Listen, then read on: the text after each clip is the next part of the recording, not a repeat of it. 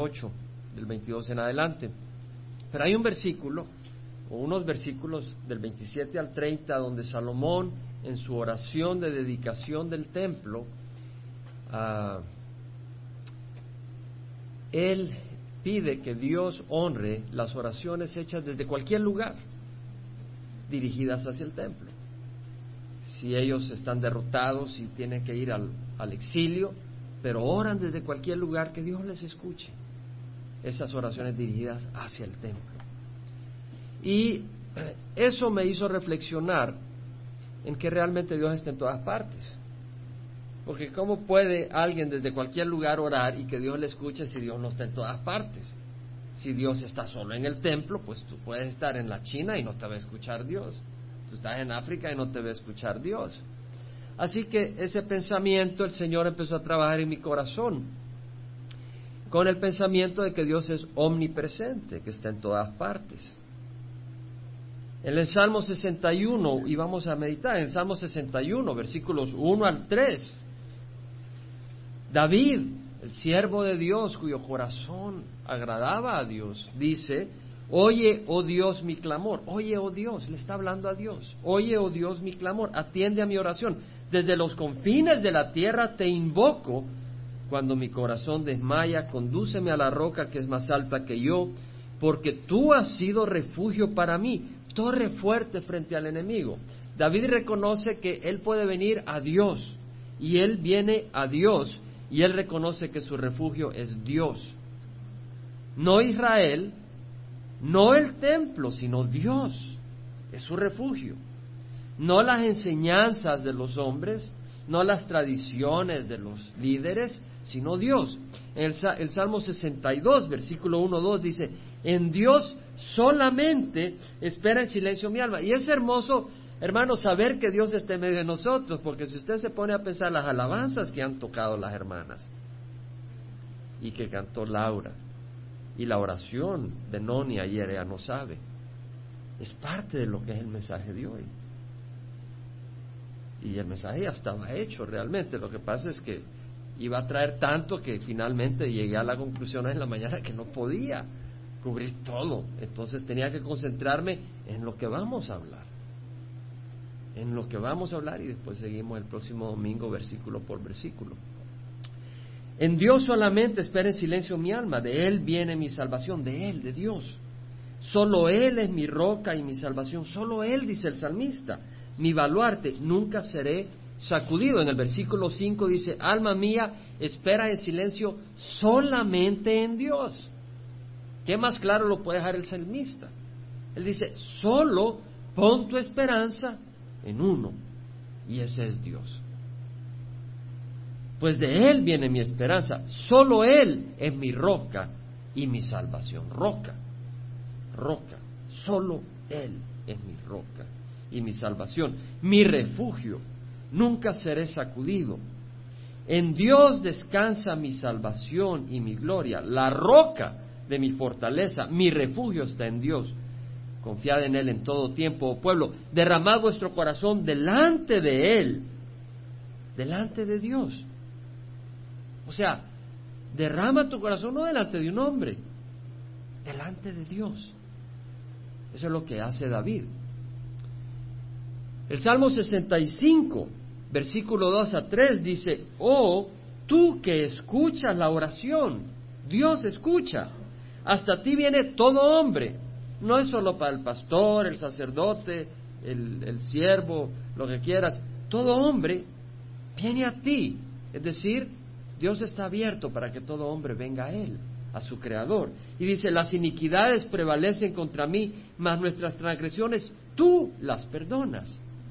Tú, Dios, perdona mis transgresiones. David le pidió perdón a Dios, a Él, porque solo contra ti he pecado, es decir, la raíz de su pecado es contra Dios. El Salmo 63.3 dice, porque tu misericordia es mejor que la vida. Nuestro Señor es misericordioso, como decía René, o no sé quién, no, no sé si fue René, no fue René, alguien decía, sí, en la oración que tuvimos allá es cierto cuando tuvimos René hablaba de la misericordia. Nuestro Dios es de misericordia, hermanos. ¿quién más misericordioso que aquel que vivía en el trono celestial, reinando en lujo de lujos, el cielo es lujoso, con siervos y todo, y dejó todo eso para venir, ser insultado, ser escupido, morir, para poder darnos misericordia. Porque Dios es justo y la justicia tenía que cumplirse y alguien tenía que pagar por nuestros pecados y vamos a ser nosotros. Entonces Dios es tan misericordioso que envió a su Hijo único y su Hijo único es tan misericordioso que él estaba dispuesto a sufrir como solo él pudo sufrir en la cruz para dar misericordia. ¿Quién más misericordioso que Jesucristo? Que Dios. Entonces vemos tu misericordia es mejor que la vida, la misericordia del Señor. El Salmo 34, 22 dice, Jehová, Jehová redime el alma de sus siervos. Jehová es el que redime el alma de sus siervos. Y no será condenado ninguno de los que en Él confían, de los que en Él se refugian. Es una promesa, no será condenado ninguno de los que en Él se refugian. Tú puedes escoger en quién refugiarte. Tú puedes escoger en qué refugiarte. Pero la palabra del Señor dice que los que en Él se refugian, ninguno va a ser condenado. Eso es lo que dice la palabra de Dios. ¿Por qué, este, este, ¿por qué tuve que cambiar el, el tema? Es porque esto tiene un gran impacto con lo que ha pasado esta semana. Y a mí no me interesaba hablar de lo que estaba pasando esta semana, pero no me pude escapar del Señor. Recién venido al Señor hubiera sido rápido espada para empezar a hablar por diestra y siniestra.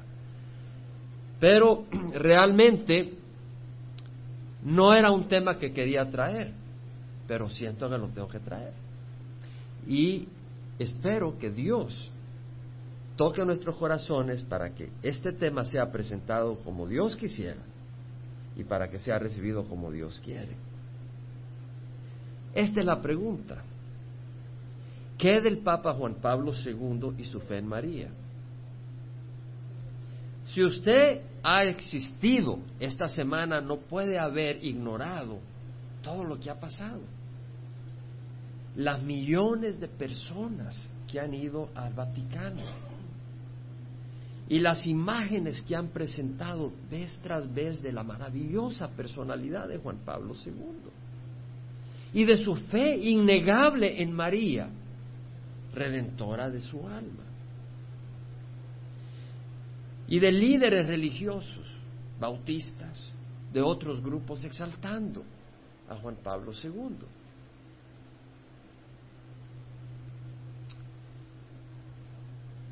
No es una reunión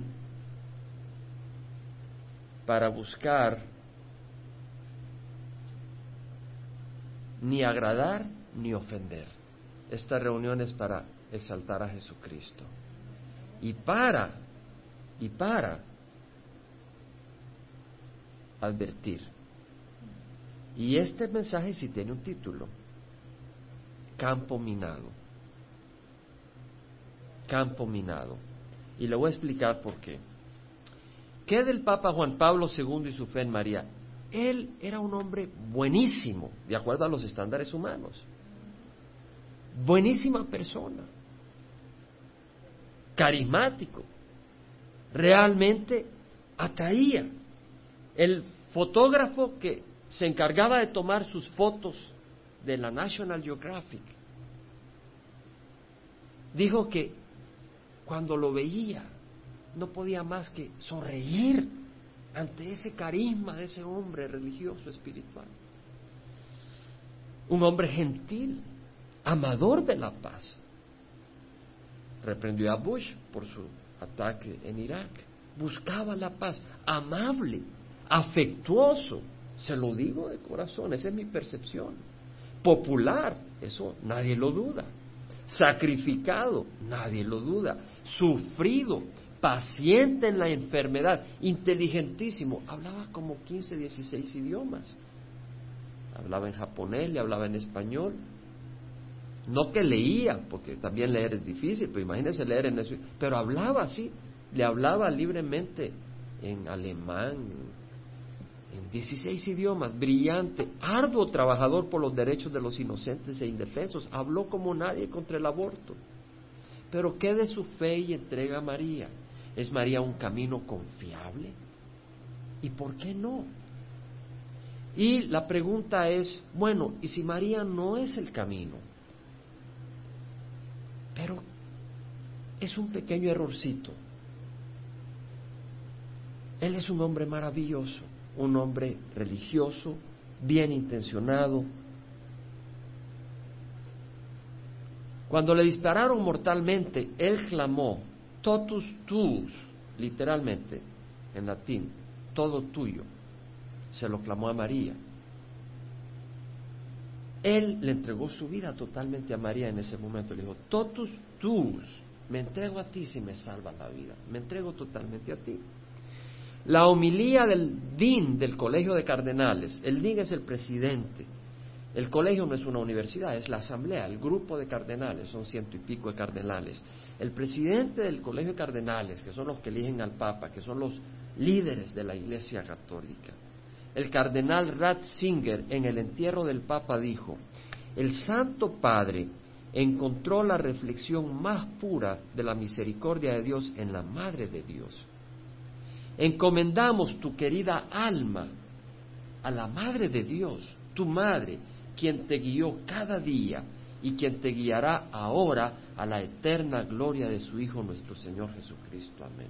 Esas fueron las palabras del cardenal yo pudiera quedarme callado. Pero le voy a decir algo. A mí la personalidad de Juan Pablo me fascinaba. Era una personalidad tremenda, atractiva, poderosa. Cuando vi esas millones de personas sin su pastor, recordaba las palabras del Señor, ovejas sin pastor. Yo creo que estamos en los últimos días. No vengo a juzgar, Pablo cuando estaba en el Arápagos, en Atenas, dijo, Dios ha establecido un día en el cual juzgará al mundo en justicia por medio de un hombre a quien ha designado, habiendo presentado pruebas a todos los hombres, a resucitarle entre los muertos. Pablo dijo, Dios ha escogido un hombre y lo ha designado para juzgar a todo el mundo. Y ha dado prueba que Él es aceptable, porque Él dio prueba ante todo el mundo, lo resucitó. ¿Sabe quién es ese? Jesucristo. No soy yo ni usted. Ni yo ni usted vamos a juzgar al Papa Juan Pablo II para empezar. No vengo a juzgar al Papa Juan Pablo II. Pablo mismo dijo, no juzguéis antes de tiempo, sino esperad hasta que el Señor venga. A mí no me corresponde juzgar. Entonces, ¿qué está haciendo hablando de esto? Momento. ¿Podemos juzgar ¿No podemos evaluar entonces doctrinas? ¿No podemos evaluar ideas? ¿No podemos evaluar declaraciones? Cuando el Señor dice, no puedes juzgar, está hablando que tú no puedes juzgar el corazón. Porque el corazón nadie lo conoce, solo Dios. Tú no puedes juzgar motivaciones. Tú no puedes juzgar el, juzgar el destino final de alguien. Tú no sabes lo que ocurrió en ese corazón en el momento de morir. Ni tú ni yo estamos preparados para juzgar.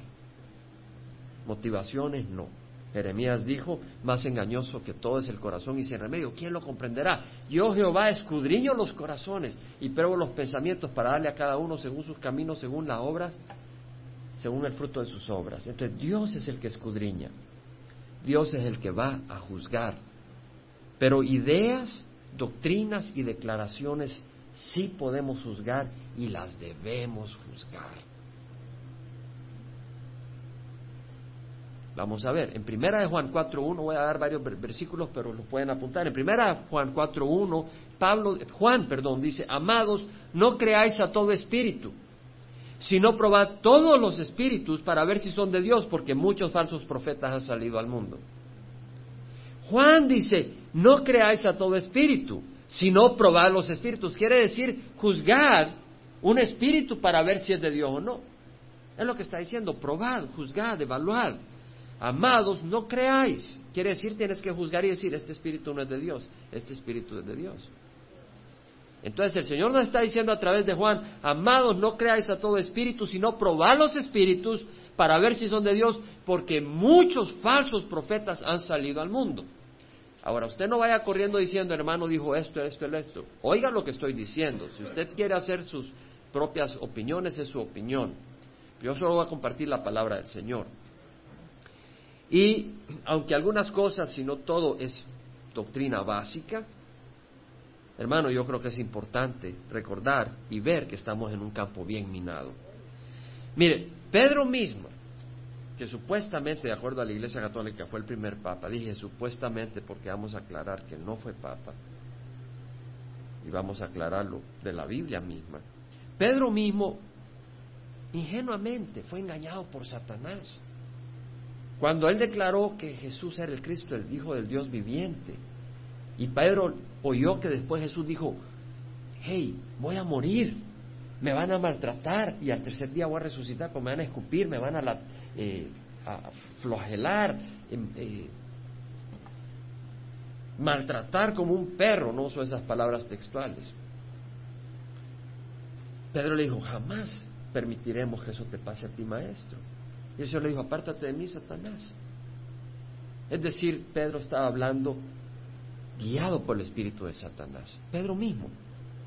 Y si Pedro mismo pudo ser guiado por el espíritu de Satanás, Juan Pablo II, usted y yo podemos ser guiados por el espíritu de Satanás si no nos cuidamos. Por eso nos dice el Señor, no creáis a todo espíritu, no creáis. Si no fuera necesario, no nos lo dijera. Y lo relaciona a los falsos profetas que han salido. Primera de 11 eh, de segunda de Corintios, no 11. Segunda de Corintios 11.3 es lo que no ni ayer oró sin saber que era un versículo que iba a compartir hoy. No lo oró textualmente, sino que ella lo expresó en la oración de ayer. Señor, ayuda a las mujeres que no seamos engañadas, como Eva fue engañada por la serpiente. Eso fue lo que oró Noni. Puede recordarlo y dar testimonio. Segunda de Corintios 11.3 dice Pablo, temo, temo que así como la serpiente con su astucia engañó a Eva, vuestras mentes sean desviadas de la sencillez y pureza de la devoción a Cristo. Está diciendo, temo. Es decir, tengo miedo, creo que puede pasar. Veo la astucia de Satanás, veo la astucia de la serpiente y Pablo dice, temo que así como la serpiente con su astucia engañó a Eva, vuestras mentes sean desviadas de la sencillez y de la pureza de la devoción a Cristo. Es decir, el Evangelio es sencillo. Lo que Dios nos ha entregado es sencillo. Pero vino el mundo y empezó a añadirle reglas, nuevas revelaciones, nuevas especulaciones, pompa y cosas que complican y nos desvían de la desviación, nos desvían de la devoción a Cristo. En Titos 2.1 Pablo dice, enseña lo que está de acuerdo con la sana doctrina. Quiere decir que hay sana doctrina y hay doctrina que no es sana. Quiere decir que hay que juzgar cuál es la sana doctrina y qué doctrina no es sana. Hay que juzgarla. Tito, en versículo 2.7 dice Pablo a Tito, muéstrate en todo como ejemplo de buenas obras con pureza de doctrina. Pureza quiere decir sin contaminación. Doctrina pura. Bueno, en 2 Corintios 13.5 Pablo dice, poneos a prueba para ver si estáis en la fe. Examinaos a vosotros mismos. Cuando yo era pequeño, llegaron a tocar a la puerta testigos de Jehová. Y recuerdo que cuando se fueron yo dije en mi corazón, bueno, si yo hubiera nacido en un hogar de testigos de Jehová, sería testigo de Jehová, porque es lo que había aprendido.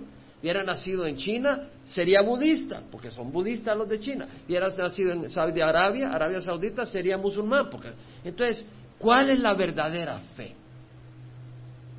Poneos a prueba para ver si estáis en la fe. Un momento. La fe que está hablando no dice en una de las fes. sino si estáis en la fe. Solo hay una fe, es decir, de Dios. Solo hay una verdadera fe. Pablo dijo, hay un solo cuerpo. Es decir, no es que son católicos o bautistas o romanos o pentecostales o asambleas o mormones, hay un cuerpo y un solo espíritu. Está hablando del cuerpo de Cristo. O le pertenece o no le pertenece. Tú puedes ser miembro de Calvary Chapel, tú puedes ser miembro de la iglesia mormona. La pregunta es, ¿perteneces al cuerpo de Cristo? Ese es el punto. Fuiste llamado a una misma esperanza de vuestra vocación. Colosenses dice que Cristo es la gloria, de la esperanza de la gloria. Fuimos llamados a una misma esperanza, un solo Señor, una sola fe, un solo Dios y Padre de todos, un solo Padre de todos. Solo hay uno que es Padre de todos, solo hay uno al que todos le podemos llamar Santo Padre. Solo hay uno que es Padre de todos. Entonces, cuando la fe se empieza a contaminar, viene una contaminación aquí y allá. Es decir, tú te estás tomando un vaso de leche y le cayó una pringa de polvo, te la sigues tomando. Pero hay un momento donde eso ya deja de ser leche. Es decir, si tú creciste en mi hogar, cuando te agarraba una de esas gripes, pero de las buenas, llegaba mi abuelita y agarraba unos huevos y los batía con leche, le echaba coñac, lo calentaban y quedaba uno pero acostado patas arriba, curadito. Pero te aseguro que eso ya no eran huevos. ¿Me explico? Es decir, agarró huevos, que empezó con huevos, pero cuando ya me lo tomé, eso ya no eran huevos, hermano. Yo quedé pero noqueado, desde cinco años la criaturita ahí noqueada con un coñacote. Eso ya no eran huevos, hermanos. O si tú agarras una coca, cola, y le echas un poquito de ron, eso ya es un Cuba libre. Y si tú le agarras y le agarras, termina bien borrachito. Tiene otro efecto que refrescarte. Si tú agarras un jugo de naranja que es nutritivo, tiene vitamina C y le echas cianuro, ya tiene otro efecto. Ya es un veneno. Ya es otro efecto. Entonces, lo que es la fe de Cristo, original, que Cristo nos dio y los apóstoles nos dieron, tenemos que examinar si estamos en esa fe. Amén. Eso es muy importante. Entonces, en segunda de Pedro, Pedro mismo, oiga Pedro mismo, segunda de Pedro 1, versículo 19, dice, tenemos la palabra profética más segura, más que los milagros. La palabra profética, la palabra de Dios más segura, a la cual hacéis bien en prestar atención como a una lámpara que brilla en el lugar oscuro. Es decir, es una luz. La palabra de Dios es una luz que brilla en el lugar oscuro. Hasta que el día despunte y el lucero en la mañana aparezca en nuestros corazones. Pero antes de todo, sabed esto, que ninguna profecía de las escrituras es asunto de interpretación personal. No es cuestión que los católicos pueden interpretar, los evangelistas acá, los bautistas acá. No, cuando Dios habla, Él habló y dio a entender lo que quiso decir. Ninguna profecía fue dada jamás por un acto de voluntad humana. Esta es otra cosa muy cuidadosa. Es decir, cuando se dieron las profecías, cuando se escribió la palabra del Señor, no fue gente que dijo, bueno, hoy quiero escribir ahí algo religioso. Me voy a sentar y voy a ser espiritual. No dice, hombres inspirados por el Espíritu Santo hablaron de parte de Dios. Quiere decir que la escritura es la palabra de Dios. Es hombres que escribieron lo que Dios quiso que se dijera. Entonces, hay que tener mucho cuidado porque no es palabra de hombre lo que se está contradiciendo. Se está contradiciendo la palabra de Dios. Si yo contradizco la escritura.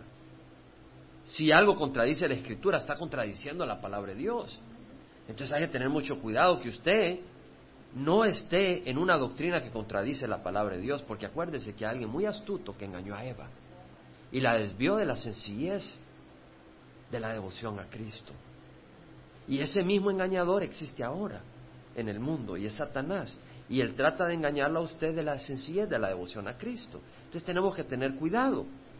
Y por eso Dios nos ha dado la palabra. María fue humilde. Me preguntaba alguien en El Salvador en mi viaje reciente. ¿Cree en María? La verdad es que yo creo en María.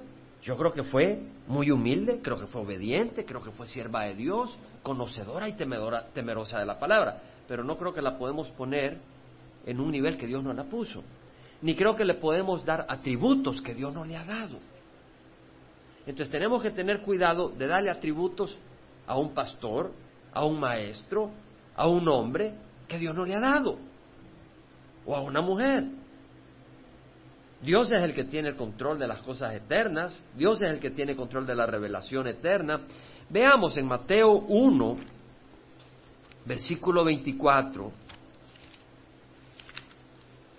podemos agarrar y vemos que cuando el ángel del Señor le revela, es el ángel Gabriel, le revela a José que su mujer María va a tener un bebé y que no es cuestión de adulterio, sino que el Espíritu Santo es el que ha estado involucrado en esta situación para concebir al Hijo de Dios. Y le dice, tómala como mujer, no, no la desprecies. Vemos que cuando despierta del sueño hizo como el ángel del Señor le había mandado y tomó consigo a su mujer y la conservó virgen hasta que dio a luz un hijo y le puso por nombre Jesús. Es decir, si tú dices, te acompaño, pero hasta ahí no más, de ahí que te vaya bien, mi amigo. ¿Qué quiere decir? Que solo te acompaña hasta ahí, allá no te acompaña. ¿Cierto? Si dice que la conservó virgen hasta que dio a luz un hijo, quiere decir de que la conservó virgen únicamente hasta que dio a luz un hijo. Y de ahí tuvo intimidad con ella. Ahora, Satanás empezó a jugar con la mente de la gente y hacerle pensar, no, ella era muy especial.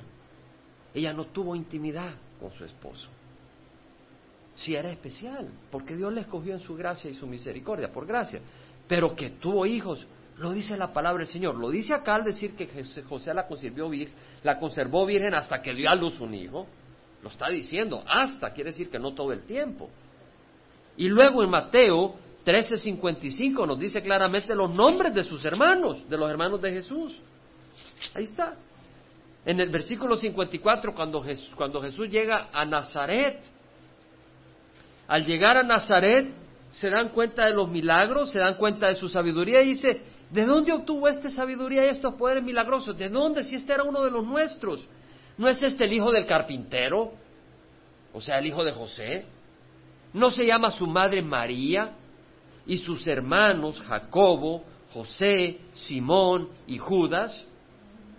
No eran sus primos, no, no eran sus primos. Está hablando, no se llama su madre María y sus hermanos, está hablando de su relación inmediata. Y de hecho, si todavía quieres insistir, acuérdate que si te vas a Mateo, al primer capítulo que habla de la genealogía de, de Jesús a través de José, ¿cómo se llamaba el papá de José?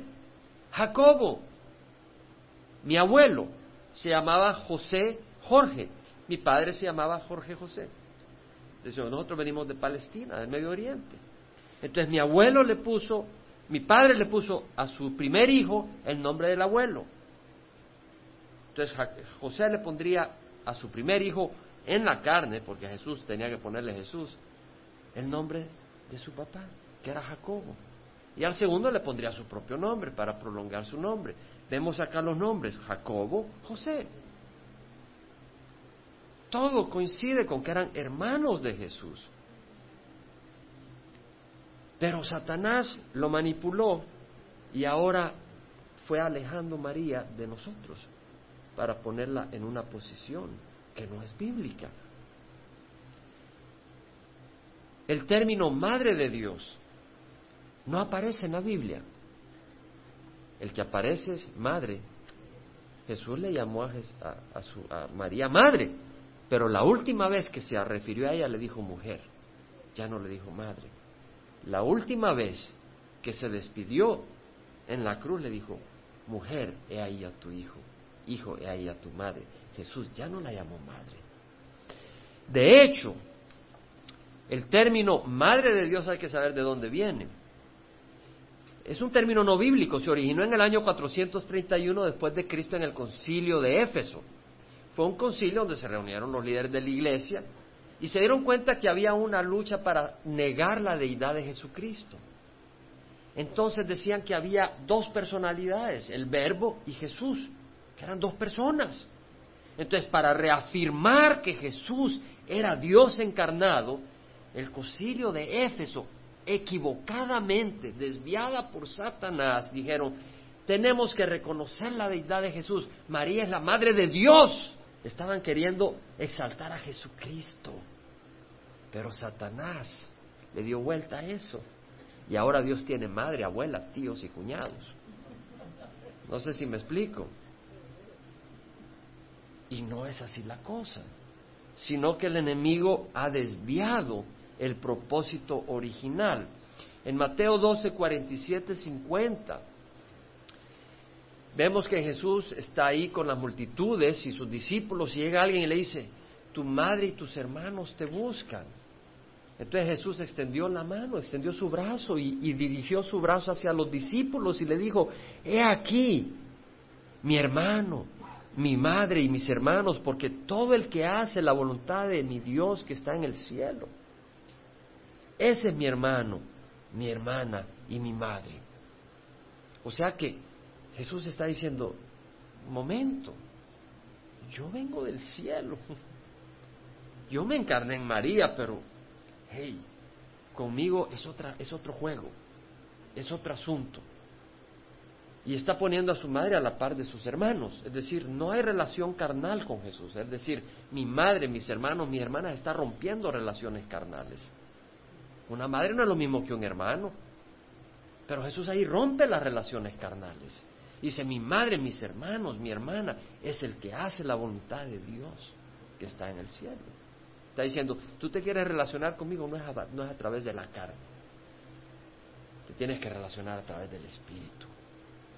Es decir, aquellos que han sido llamados, aquellos que vienen a Jesucristo, dice la palabra del Señor, que Dios los ha escogido para transformarlos a la imagen de Jesucristo, para que Él sea el primogénito de muchos hermanos.